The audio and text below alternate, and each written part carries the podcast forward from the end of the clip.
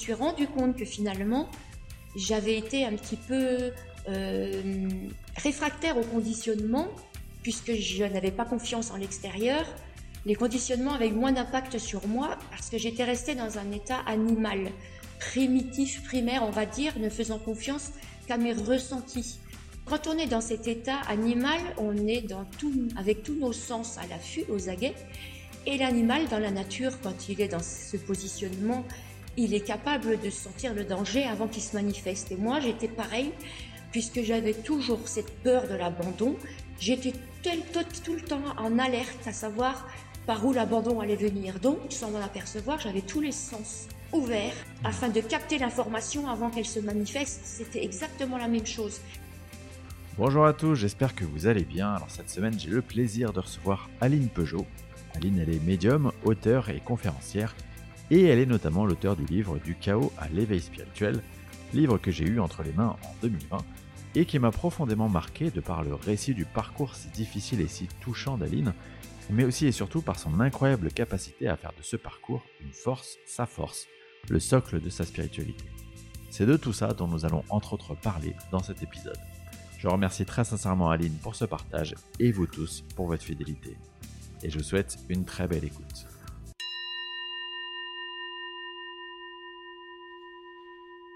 Aline, merci beaucoup, merci infiniment d'avoir accepté euh, mon invitation pour ce podcast euh, Entre deux mondes. je vous ai découvert euh, grâce à votre livre il y a un peu plus de deux ans, du chaos à l'éveil spirituel. et dans ce livre, bah, vous racontez votre parcours, parcours de vie qui est assez particulier.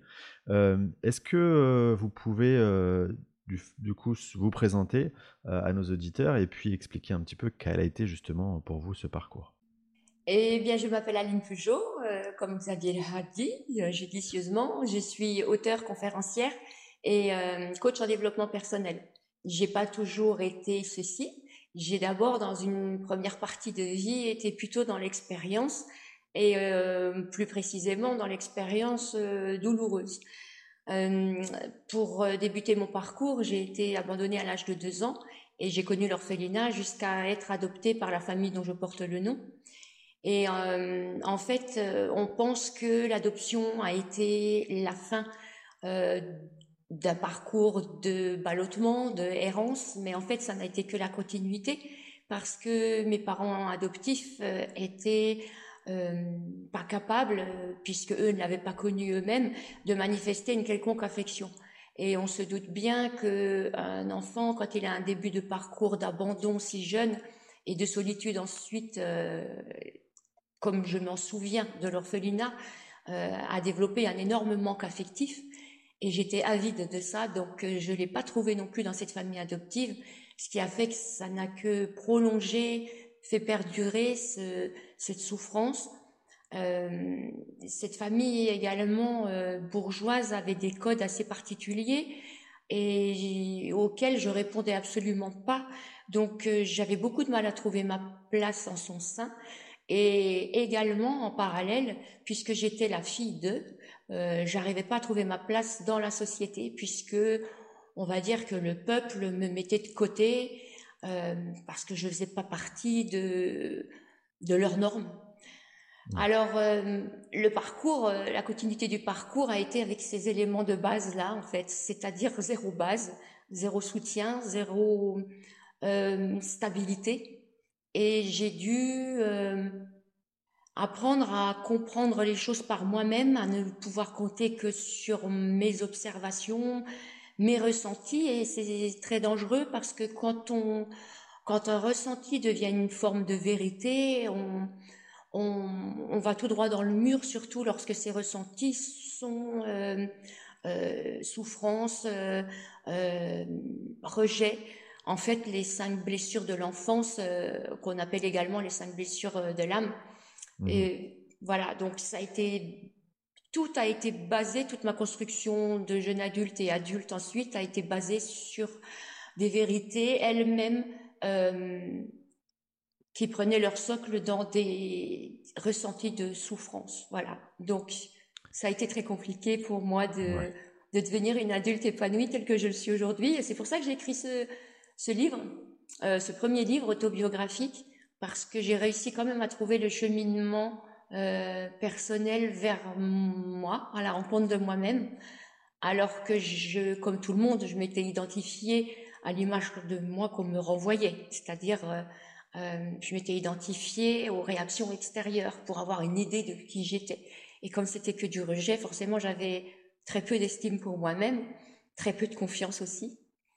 Et, et, c'est ce parcours, ce cheminement spirituel que j'ai, qui est le plus intéressant de découvrir dans cette autobiographie, dans laquelle je partage évidemment toutes les épreuves par lesquelles je suis passée, en essayant de faire comprendre pourquoi certaines personnes font des choix qui semblent incompréhensibles vu de l'extérieur, mais quand on les met dans nos chaussures, ces personnes-là comprennent un peu mieux pourquoi on fait certains choix euh, qui quelquefois nous mènent plus au fond du gouffre que, que vers l'accomplissement. Mais c'est normal, toujours pareil, quand on n'a que des bases euh, euh, dénigrantes, on ne peut pas faire des choses fantastiques, voilà. Ouais, j'imagine. Est-ce que, avec le recul qui est le vôtre aujourd'hui, il y a une sorte de paix maintenant quand vous regardez se passer, notamment de, paix des, envers les, les personnages, de se passer, vos parents, votre entourage? Est-ce que, est que vous avez atteint ce, seuil-là ou est-ce qu'il y a encore des, sortes de blessures dans lesquelles bah, vous n'avez pas forcément envie d'aller creuser?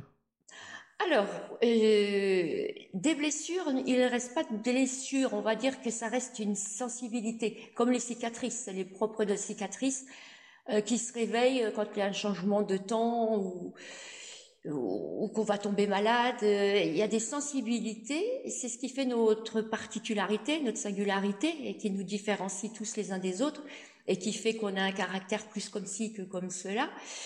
Euh, donc les sensibilités sont là. Euh, après, euh, le tout dans le cheminement spirituel, c'est de trouver la sagesse qui fait qu'on ne l'exprime pas forcément. On, en prend conscience et on, ne va pas, ça, ça devient plus un, trait de caractère ou une nature, mais c'est une particularité qui fait qu'on est parfois plus sensible à certaines problématiques que d'autres et c'est par ces cicatrices-là qu'on apporte euh, notre individualité dans les solutions qu'on peut proposer ou l'accompagnement qu'on peut proposer à son prochain, qui s'y identifie et pour d'autres pas du tout. Voilà pourquoi tout le monde a sa place, parce que certains parlent plus qu'à d'autres.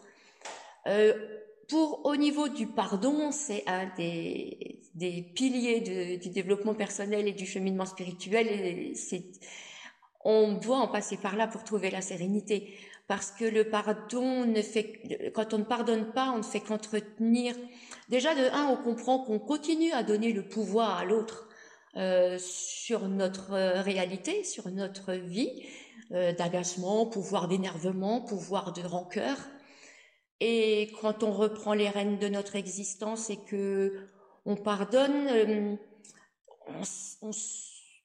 ça veut dire qu'on prend conscience que les gens ont fait comme ils ont pu avec les outils qu'ils avaient et nous de même. On a interprété et pris des décisions qui nous semblaient les seules à ce moment-là ou les plus judicieuses à ce moment-là et qu'on peut pas en vouloir à un élève de, de, maternelle de ne pas réussir en terminale pour essayer d'imaginer, d'imager un peu euh, ce que je veux dire. Donc, je suis consciente que j'ai fait ce que j'ai pu avec les outils que j'avais, les compréhensions de l'époque, et que maintenant, eh bien, forcément, je réagirai plus pareil. Donc, il y a une distance qui se fait avec la personne qu'on était à ce moment-là. Donc, euh, euh, c'est facile de pardonner. On, parce que le plus dur, en fait, c'est se pardonner à soi-même. Mais quand on a réussi à mettre cette distance et qu'on ne sait plus nous, c'est une version de nous que nous ne sommes plus, on pardonne facilement. Et euh, j'ai tout le monde a eu un rôle dans mon parcours euh, qui avait un aspect positif. On dit souvent il y a toujours un bien dans un mal, et effectivement, quand on est pas de mauvaise foi et qu'on regarde les choses en face. Euh, si pendant des années, pour moi, mes parents étaient les pires pourris au monde de parents, en fait, en fait, non, non. Euh, maintenant, je reconnais qu'ils m'ont aimé, mais à leur façon, et que j'ai été aveugle à leur expression, et que eux ne pouvaient que transmettre ce qu'ils connaissaient eux-mêmes. Donc, euh, la maturité et la sagesse vient vient adoucir tout ça, et surtout, euh, ce qui fait mal, ce qui déstabilise un être humain, c'est l'incompréhension. À quel moment euh, s'effectue la, on peut dire la bascule, c'est-à-dire que il y a un moment où, vous arrivez à, à, vous extraire de ce parcours si compliqué et, et, à gagner un petit peu dans, dans cette spiritualité, à, franchir le pas, quoi? En fait, la vie la mort est liée et en fait c'est la vie la mort qui m'a rattrapée dans ce sens où c'était tellement un parcours de souffrance que ça, il fallait que ça s'arrête d'une manière ou d'une autre, par la mort ou par la vie. Il fallait que meure quelque chose et que la vie s'installe. Euh, le raccourci dans ma tête c'était bon ben il faut se mettre la corde au cou et comme ça euh, c'est bon on souffre plus. Euh, mais la vie nous rattrape parce que durant ces années, on a construit, on a eu des enfants, on a des responsabilités, on n'a pas envie de faire ce qu'on nous a fait, c'est-à-dire d'abandonner. Donc avec tous ces éléments qu'on a rencontrés sur le parcours, on pioche dedans et on se dit ben, comment construire la suite pour qu'elle soit à l'opposé de ce que je connais. Et c'est là que c'est l'intelligence spirituelle qui n'est ni plus ni moins que des questions existentielles, qu'on mmh. arrive enfin euh, à se poser, et qui nous font réaliser pas mal de choses qui permettent de euh, cicatriser et de se reconstruire sur des bases beaucoup plus posées, universelles et sages. Parce que c'est vrai que quand on est dans un parcours de souffrance, les bases sont pas universelles, elles sont hyper personnelles. On est vraiment euh, centré sur soi-même, on est nombriliste, on est dans le profil de la victime qui ne voit que euh, son statut de à part pour pour une victime, elle est toujours pire que les autres, euh, défavorisée, le sort s'acharne. Donc euh, cette intelligence spirituelle qui mène à poser des questions existentielles rassemble. On n'est plus dans l'ego blessé qui est seul contre le monde entier. On commence à s'ouvrir et, et et à comprendre avec le, détachement euh, du personnel, du jeu pour aller rejoindre le nous. Parce que pour comprendre les choses, il faut également comprendre la réaction de l'autre en face. Hmm. Donc ça réunit en fait ce cheminement euh, et, euh, personnel et spirituel vers soi, nous rabiboche, nous nous rallie à, nos semblables et à la vie. Voilà. Dans ce parcours, euh, si je dis pas de bêtises, il y a euh, cet éveil aussi euh, au monde subtil, à, cette perception. comment est-ce que ça, ça s'inscrit dans, bah, dans, votre parcours? Alors, je me suis aperçue quand j'ai commencé ce, parcours de, de, cette quête avide de compréhension, de connaissance, de découverte de enlever enfin les, les pourquoi pour mettre des comment et enlever les points d'interrogation pour pouvoir mettre pour pouvoir écrire la suite en fait euh, j'ai été amenée à travers des lectures à lire des témoignages euh, d'expériences de, de mort imminente parce qu'on se pose des questions sur euh, après la vie qu'est-ce qui se passe quand on se pose la question de quel est quand on cherche un sens à notre vie forcément on cherche un sens à la mort et on s'interroge sur ce qu'il y a après. Et donc forcément, on tombe sur des expériences de mort imminente, sur les médiums. Et quand j'ai lu deux, trois autobiographies, je me suis aperçue qu'ils fonctionnaient en termes d'intelligence, on va dire, comme moi. Je me disais, mais mmh. c'est marrant parce que ben, moi, c'est pareil.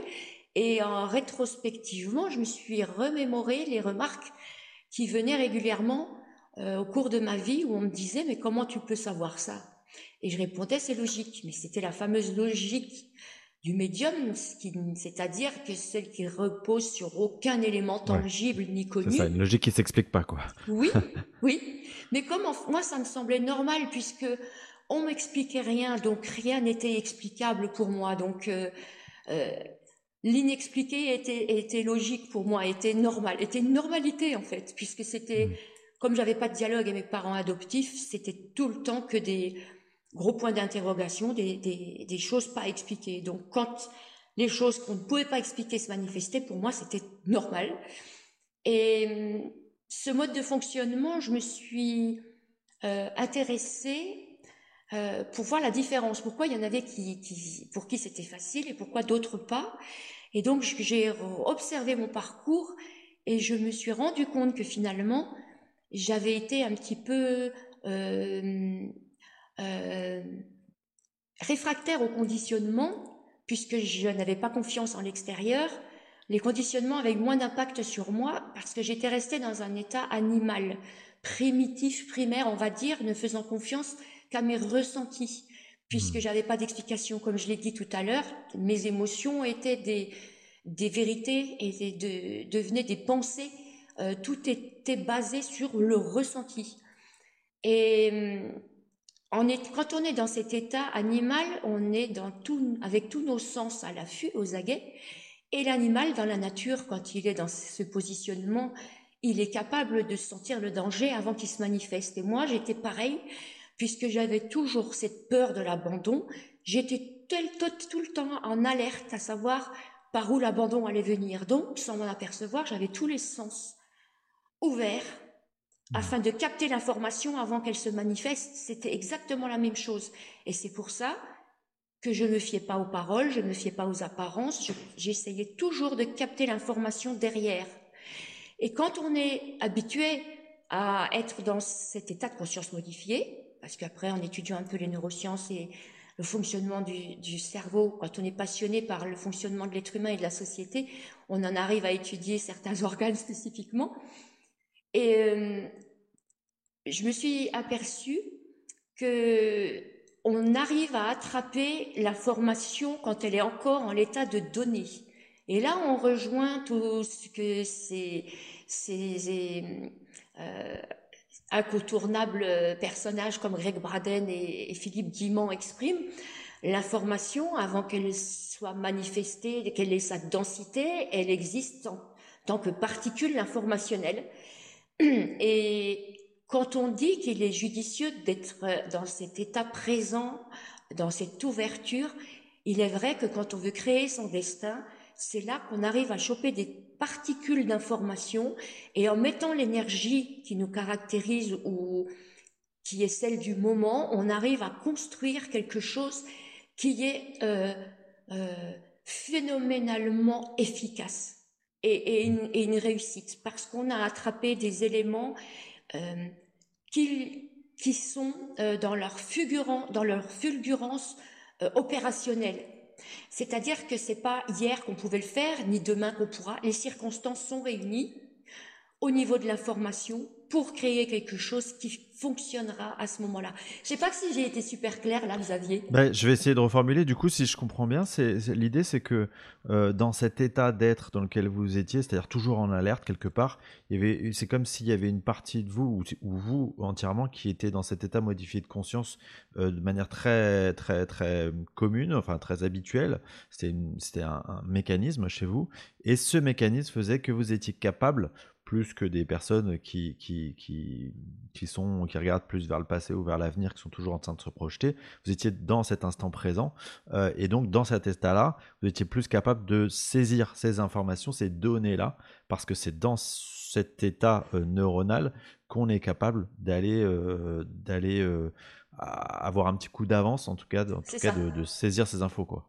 C'est tout à fait ça, ça donne un coup d'avance et c'est exactement ce que je ce dont j'avais besoin pour me rassurer, pour plus être devant le fait accompli de cet effet de surprise qui fait mal, a, qui, qui, déstabilise en fait. Je ne voulais plus être déstabilisée euh, parce que j'étais traumatisée par l'abandon de, de, ma mère génitrice qui n'avait pas prévenu ou euh, qui en tout cas m'avait pas prévenu. Euh, et j'ai voilà, c'est ça.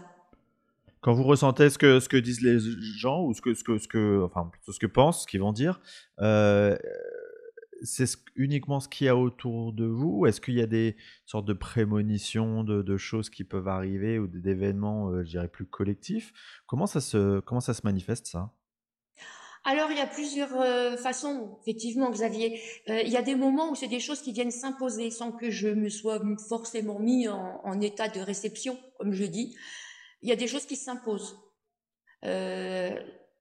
sans demande. Et puis, et, sinon, ben c'est ce que je transmets à, ceux qui viennent dans mes formations. Cet état de conscience modifié, on peut l'avoir sur commande, euh, on, peut l'apprendre pour que. Euh, à force d'exercice, ça devient une nature norme. En fait, l'être humain, il s'est dissocié de ça, qui contient tellement toutes nos capacités. Et c'est retrouver cette nature dès le départ dont on s'est dont on s'est séparé avec tous les différents conditionnements euh, où on nous dit euh, euh, il faut pas dire ça, il faut pas penser comme ça, il faut pas euh, sois pas dans la lune, tourne cette fois ta langue dans ta bouche avant de parler, alors que non, c'est dans la spontanéité, dans dans l'élan immédiat que ça s'exprime. Si on met la réflexion, c'est mort. Donc oui, il y a plusieurs façons de, capter. Il y a des évidences, des fulgurances, et puis il y a euh, cette recherche, cette volonté d'attraper. Euh, maintenant que je me suis un peu guérie hein, de cette euh, de ce besoin d'anticipation, je, suis comme tout le monde. voilà, j'ai je, je capte pas, je suis pas quelqu'un qui va être une acquisitrice et essayer d'attraper euh, euh tout, ce qu'il y a à attraper avant que ça se manifeste, pas du tout. Je, suis beaucoup. Autant avant c'était dans la crispation, autant maintenant c'est dans le relâchement. Voilà. Et c'est moins douloureux. Bien sûr. Mais ça veut dire que, par exemple, quand vous allez être euh, en contact d'une personne que vous ne connaissez pas, le premier échange, euh, vous captez des choses où c'est un état naturel? Ou c'est quelque part, ça demande quand même une sorte de, concentration de OK, je pose une intention et j'obtiens quelque chose Alors tout naturellement, je sais tout de suite si c'est euh, oui ou non, si c'est euh, pacifique ou, dangereux. Après, ça s'arrête là, euh, sauf si j'ai besoin d'en savoir plus parce que éventuellement on va entrer en affaire ensemble. Je préfère me mettre en mode attends, je vais déjà connecter, sentir de quoi il en retourne, oui, par protection. Mais sinon, euh, si, si c'est pour au quotidien, c'est oui ou non, ça s'arrête là, sans poser de jugement. Euh, c'est juste quelqu'un qui, avec qui il n'y aura pas de profondeur ou, de continuité. Ça, je sais d'avance. Hmm, d'accord. Et dans cette capacité à capter euh, ces informations, est-ce qu'il y a une sorte aussi de, guidance intérieure? C'est-à-dire que est-ce que c'est pour vous Est-ce qu'il y a une sorte d'aide externe qui vous arrive? J'ai compris, oui. Euh, alors au début, quand j'ai commencé à exercer en tant que médium, euh, j'étais convaincue euh, d'être accompagnée par une autre dimension. Et après, en fait, j'avais l'impression, plus l'impression d'être seule et de me connecter moi-même. Et je pense que au début, j'avais besoin d'un support euh, par manque d'assurance. Euh, ça me rassurait certainement d'être convaincue que j'avais euh, un guide ou des archanges ou selon peu importe les croyances. après, j'ai plus été aussi convaincue que ça ça s'est fait assez naturellement. Je me suis rendu compte que je m'adressais à personne, en fait, que j'allais puiser les ressources dans mon silence intérieur. Donc, euh, j'ai pas dans ce milieu-là. Euh, il y en a beaucoup qui ont des convictions. Je les admire. Moi, j'en aurai que quand je serai euh, dans l'autre dimension, je pourrais dire ce que je vois et ce qui se passe. Mais je pense que moi, mon expérience n'a pas pu m'apporter de certitude, que des, que des directions qui sont euh, l'une plus cohérente que l'autre. Et en plus, comme on change, bah, nos vérités changent. Je pense que c'est ça, être intelligent aussi. c'est ne pas rester sur des acquis ou voilà. il faut s'adapter à, qui on devient et, comment ça se manifeste? J'ai remarqué que beaucoup qui s'accrochent à des choses qu'ils connaissent, comme par exemple des médiums qui, qui sont clairvoyants, qui voient des choses, le jour où ils voient plus, ils sont catastrophés et ils pensent pas d'eux-mêmes qu'ils peuvent éventuellement compenser par entendre, sentir, ressentir autrement.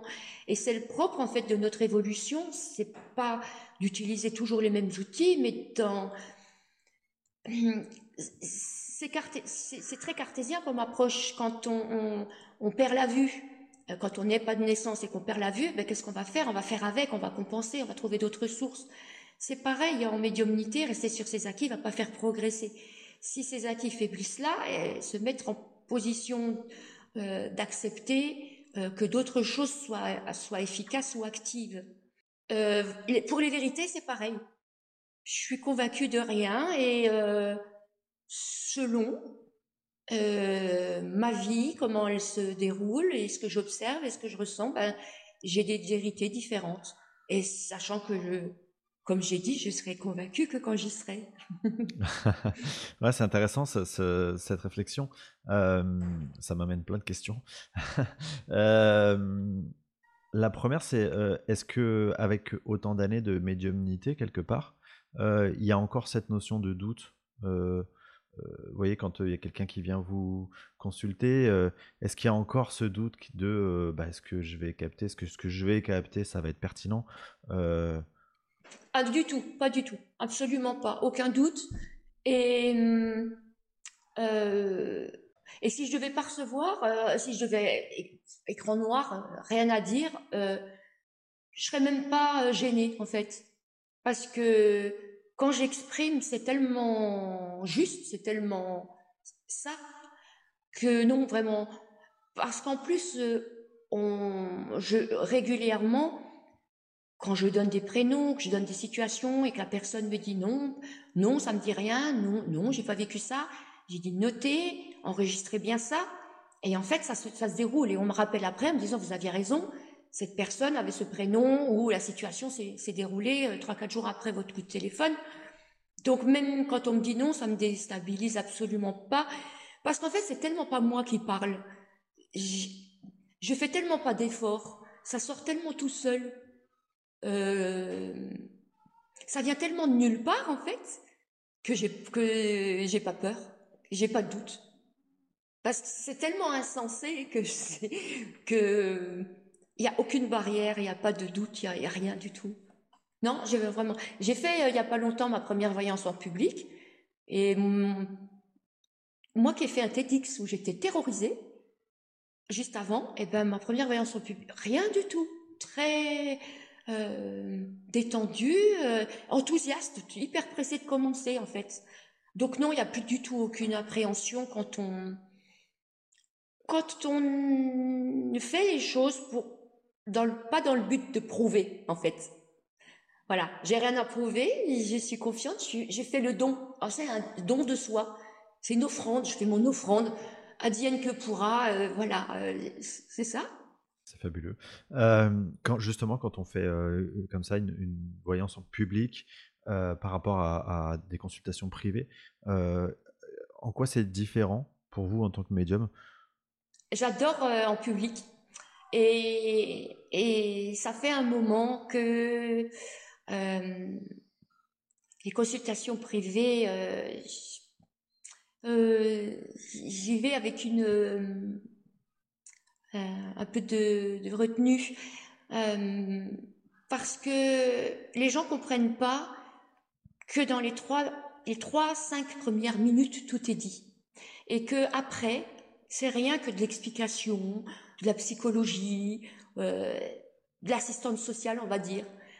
Franchement, quand on reçoit quelque chose sur quelqu'un, c'est un débit durant les trois et cinq premières minutes. Après, il n'y a plus rien à rajouter. Et les gens s'accrochent comme si on allait euh, avoir une baguette magique pour transformer leur vie. Euh, les gens parfois aussi se euh, refusent de se responsabiliser et attendent qu'on prenne la décision pour eux. Et tout ça, je suis absolument pas pour. Et ça crée une, attente, voilà. Je, je perçois l'attente. Ça donne une tension euh, palpable de besoin. Et, euh, et j'aime pas trop qu'on ait besoin à ce point-là de moi, comme si c'était une question de vie ou de mort. En public et quand on délivre, c'est tellement frappant. Ils, sont, ils restent euh, ils sont stupéfaits et ces stupéfactions, en fait, leur donnent des convictions immédiates. Ah oui, il y a quelque chose. Ah ouais, là non, je peux pas douter, il y a quelque chose. Par contre, dans le privé, au bout d'un moment, ça remettra en question tous les éléments qui ont été dits, parce que l'humain a la mémoire courte, et que si on lui laisse l'occasion de discuter de choses qui l'a frappé, ça va rentrer dans une forme de euh, de d'excuses pour mmh. expliquer la stupéfaction première. Oui, c'est-à-dire qu'en fait, le, quelque part, le mental reprend le dessus pour, euh, pour euh, se remettre dans des situations de, de, où il peut expliquer ce qui vient de se passer. oui, oui, voilà, c'est ça. Donc c'est pour ça que je préfère en, public, parce que je suis quelqu'un de très cartésien, et il y a quelque chose, c'est évident. Et c'est quelque chose, c'est un super pouvoir que tout être humain a en, lui. Et c'est ce qui, à mon avis, euh, laissera la supériorité de l'intelligence humaine euh, sur l'intelligence artificielle. Et c'est aussi, euh, avec tout ce qui se déroule et, la direction que prend notre humanité, une question de sauvegarde de notre espèce. Parce que on l'a bien vu quand il y a des bugs et qu'il n'y a plus de moyens de communication. Euh, revenir à la télépathie, c'est pas mal. Et la télépathie, on le voit dans mes formations, ça fonctionne très bien.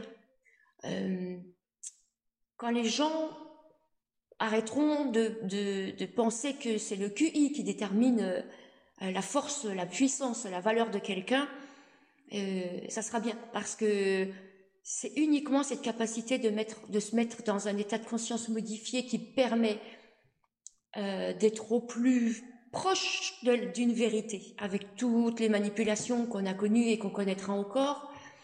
Euh, c'est également être en état d'âme, et cet état d'âme euh, est beaucoup plus euh, perspicace et judicieuse au niveau de, la réaction. Euh, on a tous fait l'expérience quand le cerveau se met à bugger parce que là, il est tellement ébahi par cette situation nouvelle qu'il il se défile en fait. Ces fameux, il n'y a plus de cerveau. et là, l'âme vient prendre le relais, hein, notre conscience vient prendre le relais et vient un peu euh, se servir du corps. Et quand on fait une chute qu'on n'a pas prévue, c'est là qu'on se dit punaise, mais comment je me suis rattrapée? Ou quand euh, on fait tomber un truc et qu'on y tient beaucoup, et qu'on même l'espace-temps, on est dans une vraiment une autre dimension et on voit la chose tomber au ralenti et on a le temps de se faire toute une réflexion en disant punaise, je vais me faire euh, tuer si ça, ça tombe par terre, il y tient tellement.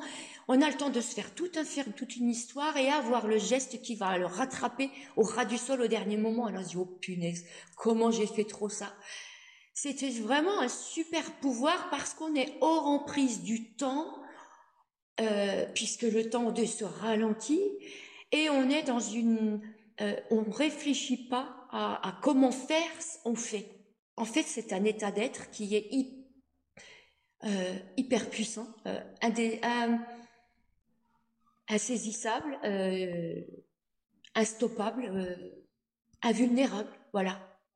On, va, on va parler de formation parce que c'est assez, assez passionnant. Juste avant, j'avais une question. Vous venez de parler de, cette notion de temps et, euh, on en parle souvent dans ce podcast et, évidemment on sait, que, le temps c'est quelque chose de difficile à, appréhender d'un point de vue euh, de cette incarnation terrestre et, cette notion de subjectivité du temps et puis du temps qui n'existe pas dans l'au-delà. Comment vous, euh, vous comprenez cette notion de, temps et surtout du temps dans, dans l'au-delà, dans les mondes subtils? Ouh là là, je ne crois pas que je me sois posé cette question aussi loin parce que c'est vrai que c'est le temps, c'est lié à tout ce qui est physique et, mathématique. Et moi, j'ai un gros problème avec avec ces deux matières-là. Donc, euh, il me semble assez judicieux de penser qu'il y a plusieurs euh, dimensions, euh, peut-être même plusieurs nous dans des espaces différents. Parce qu'il m'arrive des choses un peu bizarres où j'ai l'impression d'avoir vécu une situation mais différemment. Ah, du coup, ça me déstabilise quand je la vis et que je me, je me dis mais je l'ai déjà vécu mais c'était autrement. Euh, la théorie des cordes et tout ça, et, vraiment tout ce que dit Philippe Guimont, c'est, il le dit beaucoup mieux que moi, est très euh, cohérente. C'est très cohérent.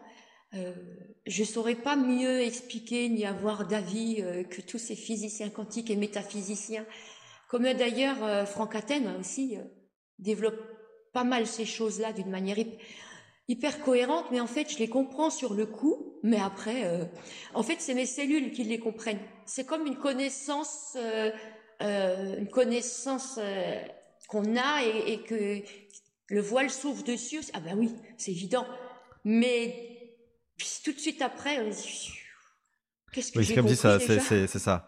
C'est notre quelque part, il y a une partie de nous qui sait, qui, qui, qui a compréhension de cette information, mais il y a une autre partie de nous qui n'est pas vraiment capable de, de, de l'appréhender en fait.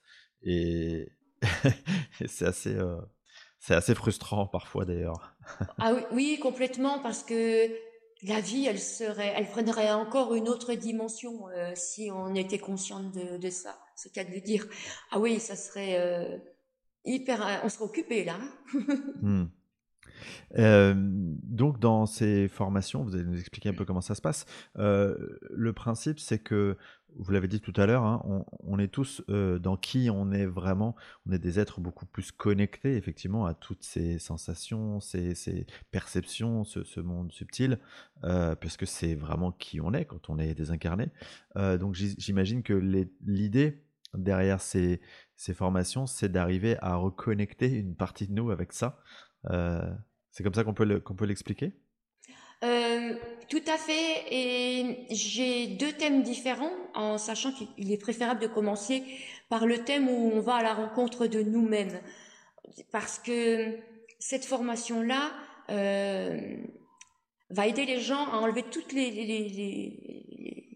couches qu'ils ont sur eux, qui ne leur appartiennent pas, euh, toutes les illusions, les, tous les traits de caractère ou de nature qui sont persuadés être et en fait qui sont pas eux. Euh, à travers, euh, il y a plusieurs hypnoses différentes et hum, des tests, des des jeux de rôle où, où les gens découvrent vraiment comment ils se sont construits.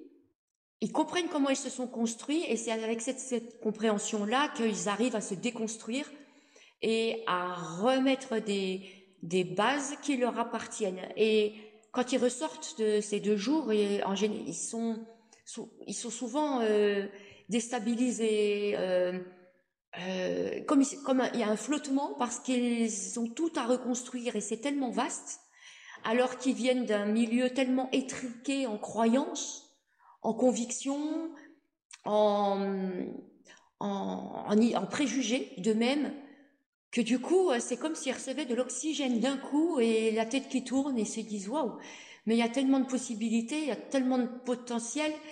Qu'est-ce que je vais faire Qu'est-ce que je choisis Voilà, ils ont tout loisir sur un terrain propre et fertile euh, puisqu'ils ont cette volonté et cette compréhension euh, qu'ils sont créateurs, qu'ils peuvent se l'autoriser et plus dans ce déterminisme qui entretient un état de névrose en fait, parce que tant qu'on est persuadé qu'on est obligé d'obéir ou de faire comme on nous dit ou de continuer, euh, on est dans un état de névrose permanent. Et là, de retrouver cette liberté d'esprit, de se libérer de, de, pathologies qui se sont développées euh, sournoisement en fait, parce que quand on est constamment frustré, euh, constamment en position de, victime, euh, il y a des pathologies euh, psychologiques qui se développent irrémédiablement parce que on se fait du mal et on, On est dans le déni parce que on soigne pas, on tait, il faut pas le dire, il faut paraître toujours dans l'apparence. Non, donc, donc oui, il y a une première partie de cette formation qui est, qui, je dirais, euh, l'idée c'est d'essayer de, travailler sur les, les, couches du conditionnement, c'est-à-dire les couches de l'oignon qu'on va essayer de peler pour arriver un petit peu à, bah, enlever euh, finalement. C'est ça qui peut être déstabilisant, j'imagine, le côté, euh, bah, je ne suis pas la personne que je me suis, que j'ai cru être pendant toute une première partie de cette vie, et donc ça, ça questionne sur qui je suis vraiment. Tout à fait, tout à fait, parce que quand ils arrivent, ils savent plus ce qu'ils ne veulent plus, mais ils savent pas ce qu'ils veulent. Là, en partant, ils savent ce qu'ils veulent. Et ils parlent même plus de ce qu'ils veulent plus, parce qu'ils ont compris que quand on, que quand on focalise sur ce qu'on veut pas, on fait que le créer, en fait, et, le retenir. Et dans la deuxième formation, c'est là qu'on peut, en étant enfin nous-mêmes, et forcément, on a épuré tous nos filtres. Et c'est là qu'on peut enfin développer nos capacités extrasensorielles et psychique parce que ça va pas passer par des interprétations. L'expression ne va pas passer par des filtres d'interprétation qui sont personnels. Et ils ont gagné en assurance et en estime d'eux et ils ont, euh, ils osent exprimer quelque chose qui n'a ni queue ni tête pour eux. Et ça, c'est le plus compliqué quand on est conditionné. Euh, comme je disais tout à l'heure, on ne parle pas pour ne rien dire ou tourne cette fois ta langue dans ta bouche. Non, quand on reçoit quelque chose, même si c'est pas cohérent pour nous et que ça nous parle pas, il est nécessaire de le retransmettre, de le retransmettre tel que reçu à la personne en face, parce que c'est à elle que ça s'adresse et c'est elle qui va mettre dans l'ordre et qui va comprendre l'information. Donc ils apprennent, euh, ils apprennent. En fait, beaucoup pensent que c'est le chakra euh, coronal qui, qui, est le plus actif, mais en fait, il n'y a rien de plus faux. Euh, le chakra coronal, de toute façon, lui perçoit, même si on n'en est pas conscient. Mais c'est le chakra de la gorge, celui-là le plus coincé, parce qu'on perçoit, mais on ne dit pas. Parce que c'est même rentré dans le langage courant. On dit, ah, mais je le sentais, je le savais. Donc c'est rentré, on, le, on le sent. Mais on ne l'a pas dit. Voilà. Et, beaucoup de gens disent, je comprends pas. Je percevais beaucoup de choses, mais maintenant, je perçois plus rien. Euh, c'est bloqué. Mais en fait, ils n'ont pas tort. C'est bloqué dans ce sens où on reçoit, donc, comme on parle souvent de canal, on reçoit par le chakra coronal. Mais quand un tuyau, à force de mettre quelque chose et que ça sort pas par l'extrémité, bah, ça se bouche. Donc ils réapprennent à dire la première chose qu'il arrive, qui arrive. On ne le remet pas en question, on ne le soupèse pas, on ne demande pas au mental est-ce que tu penses que c'est bon? On l'exprime. vraiment, le, but c'est d'évacuer, reçu, évacuer immédiatement. Voilà. Et, est-ce que, est que tout le monde a la capacité à faire ça? Euh, Je veux dire, euh, dans l'idée de euh, est-ce que quelque part dans notre chemin de vie, ou en tout cas dans ce qu'on a planifié de ce que devait être notre incarnation, est-ce que quelque part, j'imagine que vous de votre côté par exemple, vous avez mis des ressources qui étaient d'office là dès le début pour, pour, activer cette, cette, perception. Est-ce que il y en a qui ont plus de ressources que d'autres? Est-ce que tout le monde est capable de le faire? Ah oui, alors oui, euh, comme tous les sens, euh, c'est un sixième sens, euh, comme tous les sens, il y en a qui sont plus développés que d'autres. et oui, il y en a qui sont doués, il y en a qui le sont moins, mais ça se travaille et on peut acquérir un niveau. Il y en a qui c'est leur destinée d'exercer avec cette capacité, d'autres non. Mmh. Voilà, mais tous à cette sensibilité-là, ça c'est certain. Ouais. Est-ce que ça prend du temps de, d'accéder quand mettons que ça soit pas notre notre chemin de vie, donc on n'a pas on n'est pas doué naturellement. Mm. Euh, est-ce que c'est quelque chose qui prend du temps de se défaire du coup de tout ce conditionnement entre guillemets, de tous ces filtres et d'accéder à cette capacité à, à se reconnecter? C'est une question de volonté. C'est la volonté qui va déterminer le temps. Ça, j'en suis certaine. Parce que j'ai vu des, renaissances fulgurantes en face de moi et d'autres qui sont dans la démarche, mais qui ont encore un pied qui freine. Donc forcément, ça prendra plus de temps.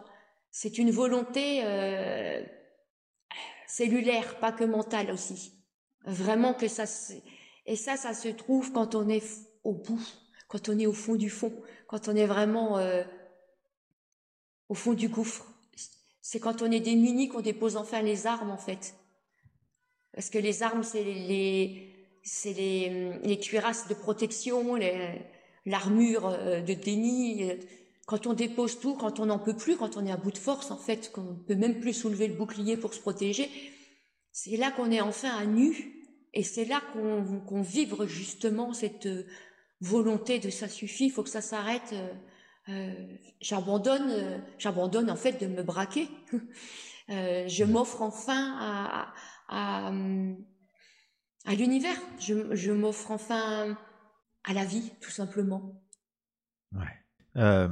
est-ce que, est-ce que avec tout le parcours qui est le vôtre, et vraiment en disant ça, j'encourage les personnes à, à, lire votre livre qui, moi, personnellement, m'a bouleversé parce que, à l'époque, en tout cas, j'avais pas le, le, le comment dire, euh, la compréhension de à quel point euh, on peut avoir des incarnations douloureuses, des parcours difficiles et devenir si spirituel et, et, en fait faire de cette, ce parcours une force.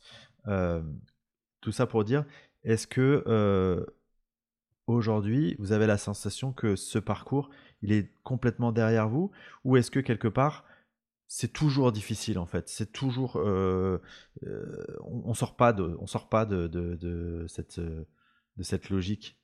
C'est toujours difficile à cause des autres, on va dire. Moi, j'ai aucun problème avec ça, mais par contre, c'est une arme que j'ai remis entre les mains euh, extérieures et qu'on va me le rejeter à la tête, on va me le reprocher, on va me, mais quand c'est dans la, quand c'est professionnellement, ça me demande de ramer 20 euh, fois plus que les autres.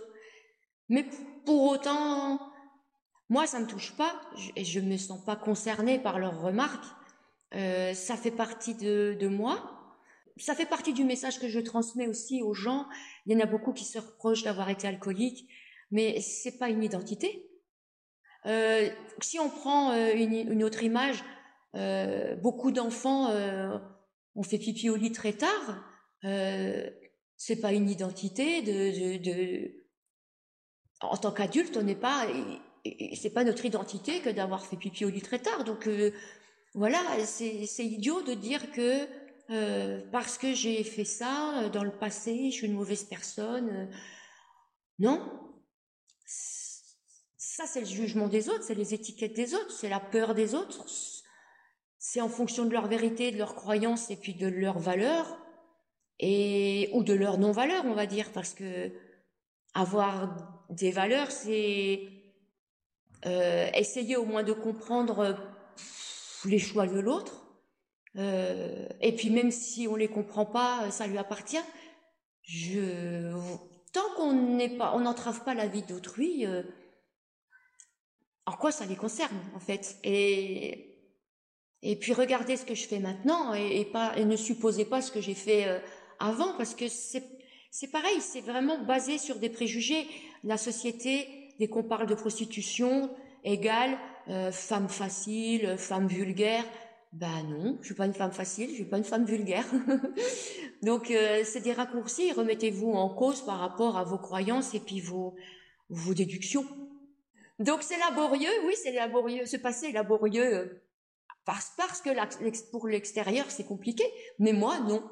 Non. Euh, en fait, souvent, on me dit qu'il fallait, avoir du courage pour écrire ce livre. Et moi, je ne vois pas où est le courage puisque j'avais pas peur.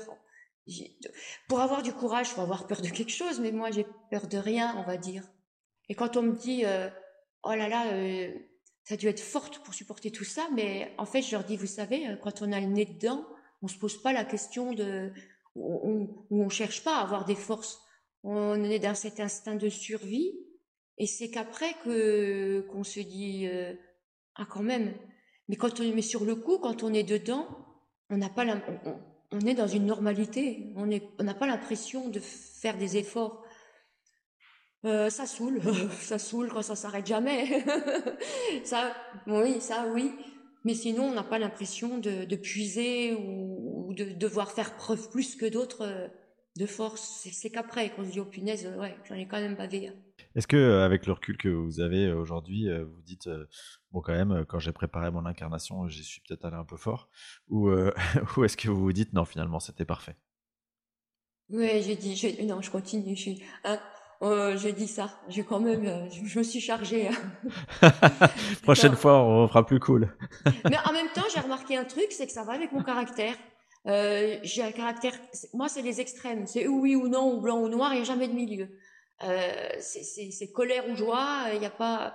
Je suis très extrême. J'aime ou j'aime pas. Il n'y a, pas de milieu. Et euh, bah, je crois que ça va bien avec ce que j'ai choisi. J'ai pris l'extrême pire. Ok, très bien.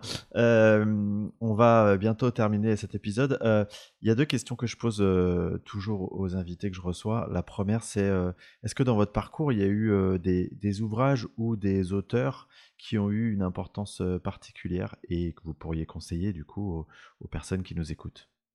Oui, il y a eu le livre des esprits d'Alain Kardec et, et j'ai beaucoup aimé. Et Bon, ça m'embête un peu parce que je suis pas trop. Euh, euh, J'approuve pas tout, tout ce qui est fait autour, mais euh, j'ai beaucoup aimé le livre de Jean-Jacques Charbonnier, La conscience extraneuronale, qui venait rejoindre, qui venait rejoindre ce que je, l'idée que je me faisais de tout ça. Ok, super. La dernière question, c'est un conseil que vous pourriez donner aux personnes qui justement sont dans ce parcours d'éveil spirituel?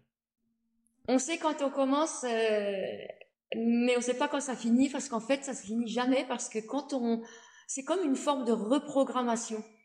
Euh, et c'est quelque chose qui s'entretient. Il y a une mise à jour des programmes euh, quotidiennes pour rester dans cette dans dans cette philosophie de vie, dans cette hygiène de vie même, parce qu'on a tendance à repartir dans des, dans des schémas et des automatismes conditionnés par euh, notre parcours.